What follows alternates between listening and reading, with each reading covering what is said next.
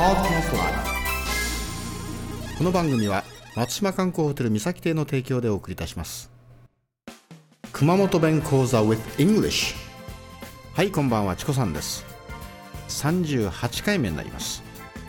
今日のテーマはですね観光できたですたい。あと一つは観光ですたい。ね。観光で来たんですよという意味ですね。え前回のですね37回目の南市や熊本に来なはったつなの回答になりますね。What is your purpose to visit 熊本ですね。観光で来たですたい。これはもう for sightseeing ですね。sightseeing だけでもいいと思います。はいおさらいしましょう。観光できたですたい。観光ですたい。ですね。for sightseeing sightseeing ですね。はい、えーまた次回お楽しみに Take care See you soon